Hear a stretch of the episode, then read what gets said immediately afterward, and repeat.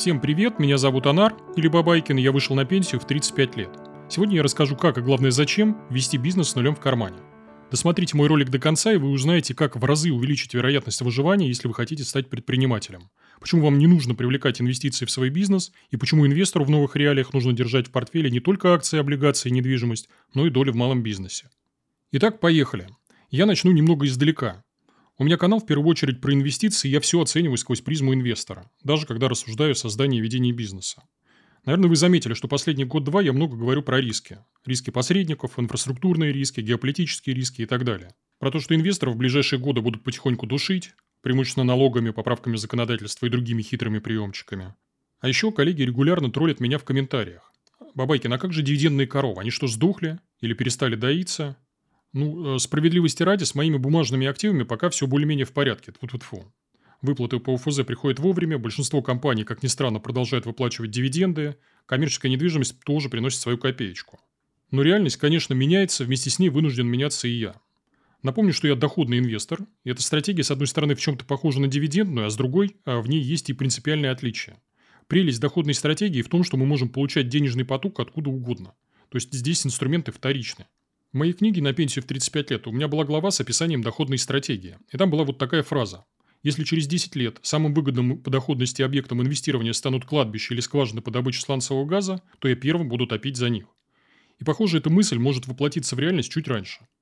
Могут ли перестать доиться дивидендные коровы, а, например, те же акции РФ? Да, конечно, могут. Повод ли это отказываться от инвестирования? Мне кажется, что нет. Почему? Потому что помимо коров у нас есть куры, козы, овцы и другие животные, и они тоже могут давать дивиденды. С 2020 года я занимаюсь созданием альтернативных источников получения денежного потока. Отдельно подчеркну, я не планирую продавать бумажные активы, потому что помимо сценария «все будет очень плохо», есть еще сценарий «все будет хорошо», ну или хотя бы нормально. Инвесторы, как вы помните, не делают ставки только на красное или только на черное. Их должен устраивать любой сценарий. И здесь прекрасным дополнением к бумажным активам могут стать доли в малом бизнесе. Я сознательно выделяю их в отдельный класс активов, потому что владение условной ООшкой не имеет ничего общего с той же покупкой акций. Малый бизнес – более рискованный актив, в разы более хлопотный, но и более доходный. А еще это самое главное для меня – более подконтрольный актив. Ранее из уст своих коллег и знакомых я не раз слышал вот такую фразу «покупайте не акции, а покупайте доли в бизнесе». С виду это какое-то странное выражение, разве акция не является долей в бизнесе? И да, и нет. В чем здесь отличие? Главное отличие в том самом контроле. Могу ли я влиять на траекторию развития компании? Могу ли я влиять на распределение денежных потоков? Могу ли я защитить свое имущество? При владении небольшим бизнесом у меня появляются такие опции.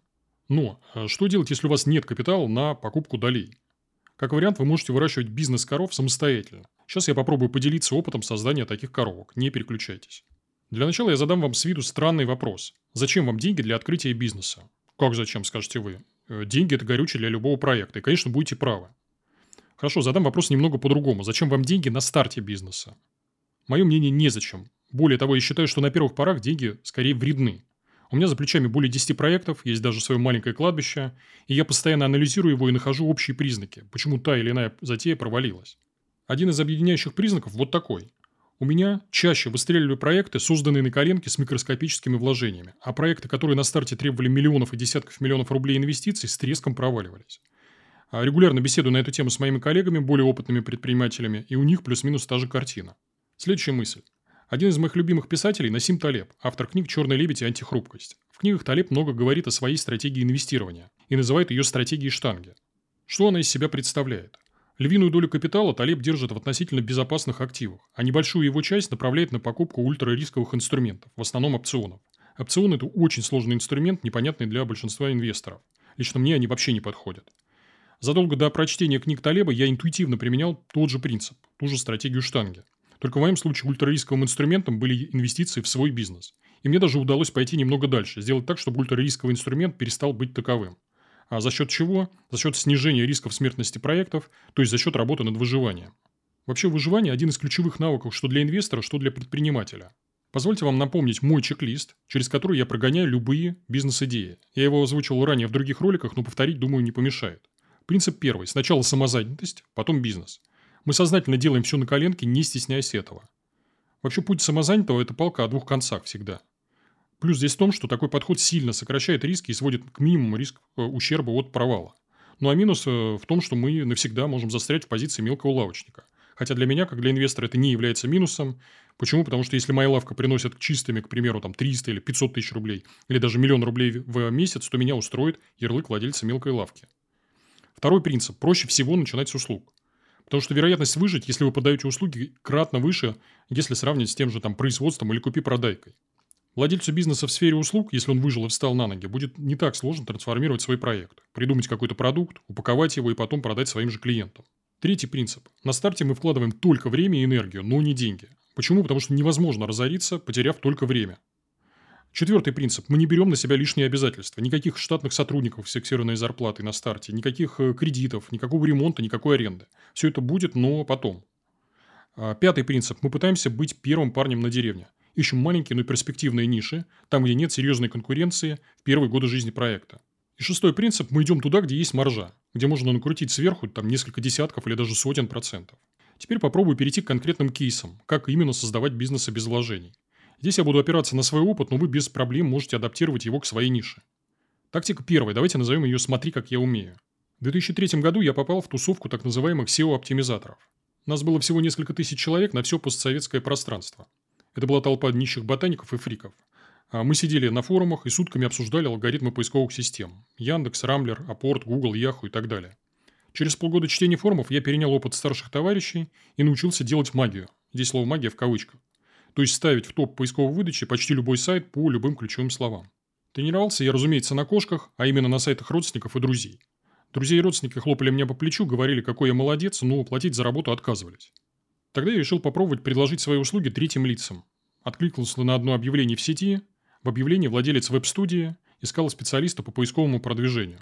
Мы встретились, пообщались и в тот же день ударили по рукам. Под меня сразу взяли трех клиентов. Это был свадебный салон, интернет-магазин тренажеров и еще какой-то бизнес, э, кажется, доставка пиццы. Через месяц сайты заказчиков прочно встали в топ на первой строчке поисковиков.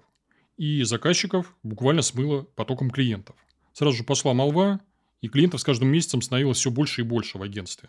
Я взял себе в штат несколько помощников, всему их научил и построил, по сути, конвейер.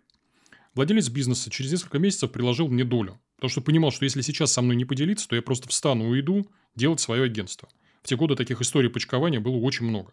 Партнер не прогадал. Маленькая студия превратилась в достаточно крупное по тем временам агентство интернет-рекламы, а я стал его совладельцем. Агентство называлось «Биплан». В нулевые годы мы входили в топ-10 по различным рейтингам, количеству клиентов, качеству услуг и так далее. Мы стали одним из первых сертифицированных агентств Яндекса. Мы выступали на конференциях, пилили разные продукты и так далее. В конце нулевых я продал бизнес своему партнеру. Полученные средства отправил себе в будущее, и это был мой первый по-настоящему значимый капитал. Компания, кстати, до сих пор жива, и это маленький повод для гордости. Если вы думаете, что мой пример устарел, что этот трюк нельзя повторить дважды, то вы ошибаетесь. Я постоянно натыкаюсь на похожие истории и уверен, что буду натыкаться на них в будущем. В принципе, те же самые, просто меняются декорации. Вот вам свежий пример. Сейчас одним из главных э, активов в мире является доверие. Доверие мы получаем через внимание аудитории. Если в 2023 году вас нет в YouTube, Телеграме и других соцсетях, то вы серьезно ограничиваете свой бизнес в развитии. Если вы хотите стать лидером ниши, захватить рынки, опередить конкурентов, то вам придется записывать ролики и пилить посты.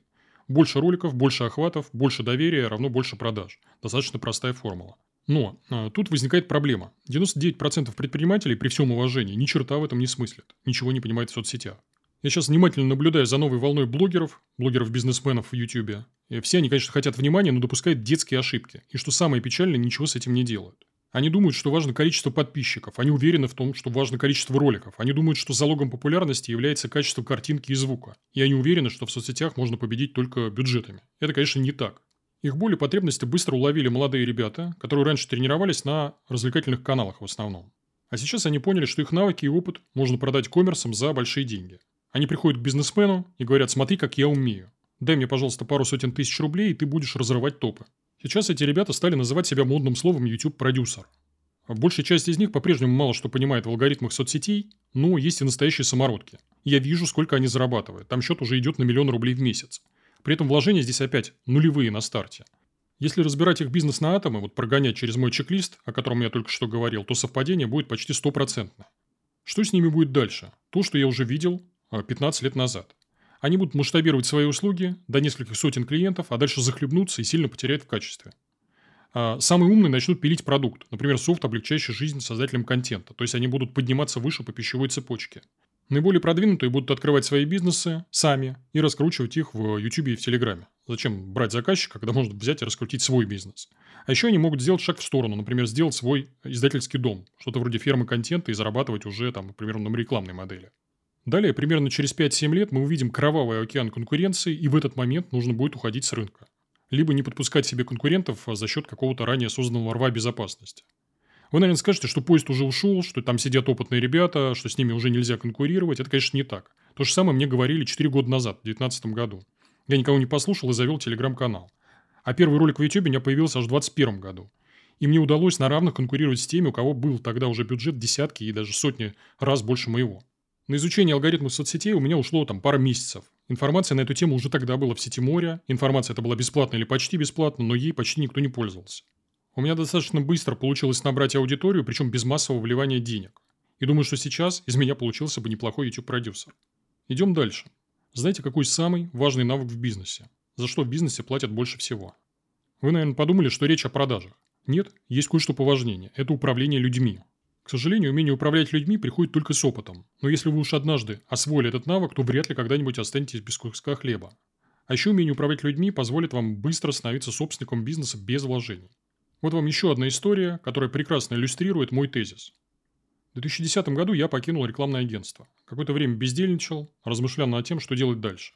Узнав о моем уходе, мне написали ребята из э, компании SEOPult.ru. Это сервис автоматического продвижения сайтов.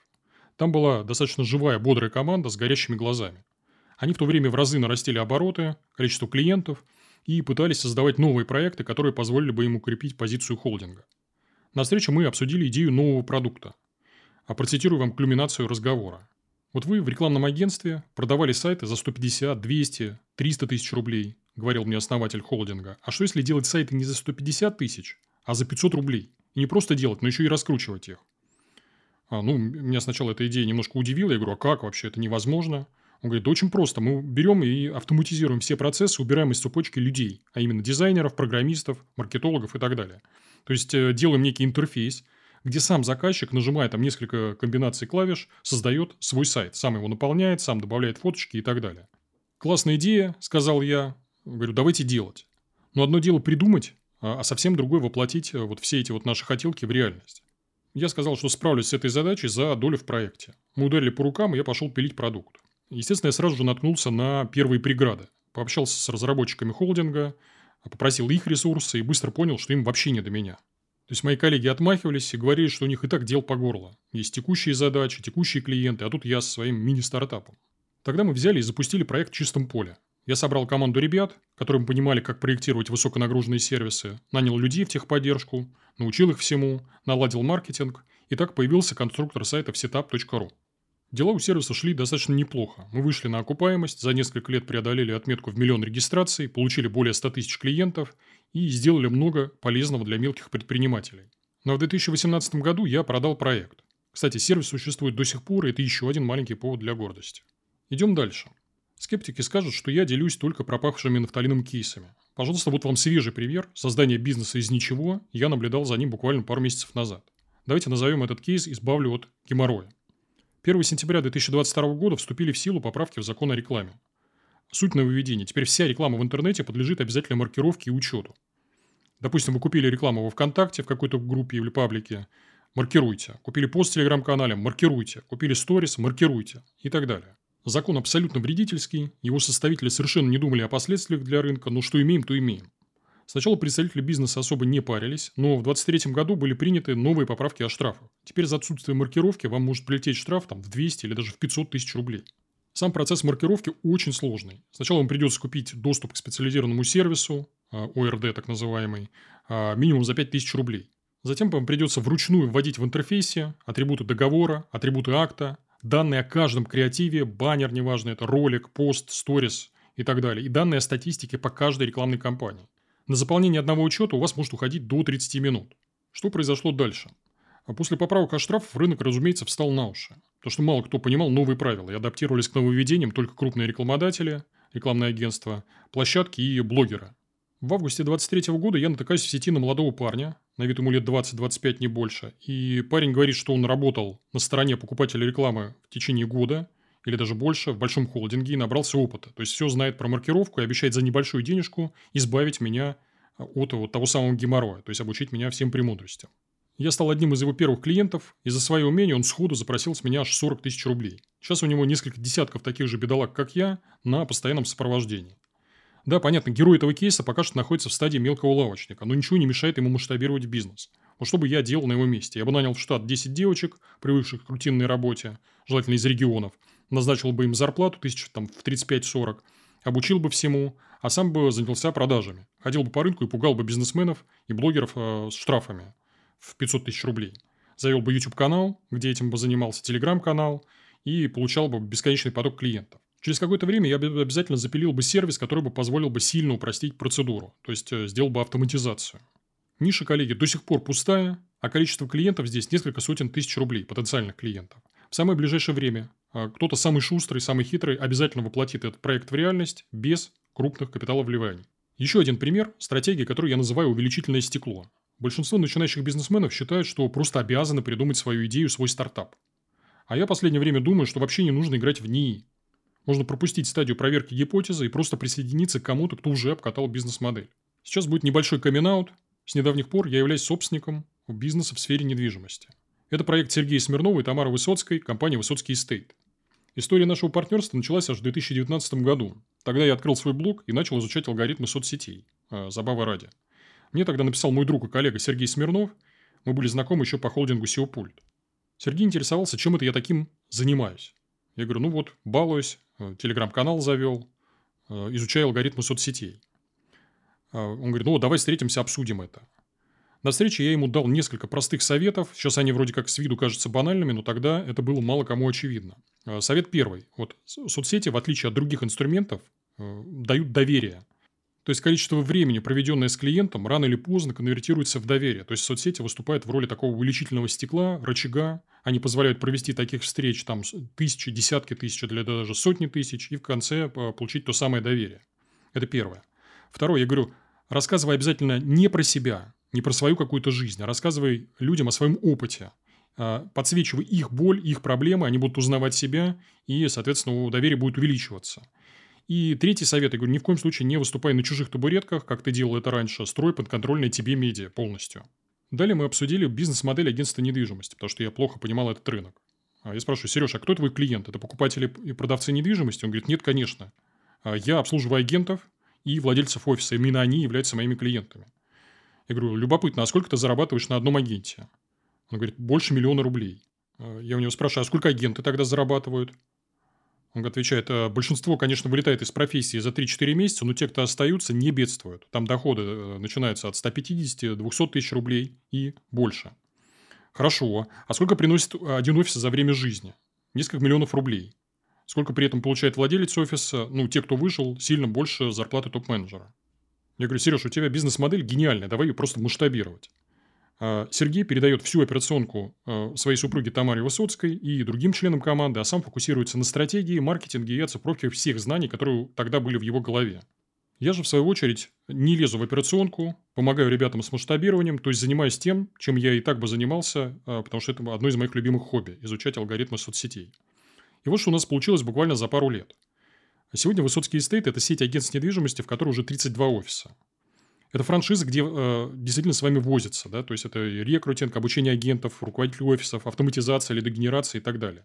Мы построили одну из самых сильных школ агентов по недвижимости с лицензией государственного образца. Мы делаем крупнейшие медиа в сфере недвижимости в России, если говорить э, про охваты. А еще у нас в собственности несколько своих офисов агентства недвижимости, которыми лично мы владеем. Тут я отдельно подчеркну, для реализации стратегии увеличительное стекло вовсе не обязательно быть э, асом YouTube или Telegram. Вы можете предложить будущим партнерам свою компетенцию – закрыть какое-то одно из ключевых направлений. Например, построить отдел рекрутинга, наладить автоматизацию, поднять с нуля отдел продаж, выстроить юридический отдел. Если владелец бизнеса не идиот, то он обязательно с вами поделится. А если же нет, то вы примените упомянутый ранее метод почкования. Просто встанете и уйдете делать свой продукт. Либо предложите свои навыки конкурентам, а, опять же, разумеется, за долю и за процент. Теперь я снова сниму с себя шкуру бизнесмена и посмотрю на свой опыт глазами инвестора. Давайте обсудим цифры. Дивиденды, которые я сейчас получаю от бизнес-коров, уже сопоставимы с тем, что мне прилетает от тех же акций УФЗ.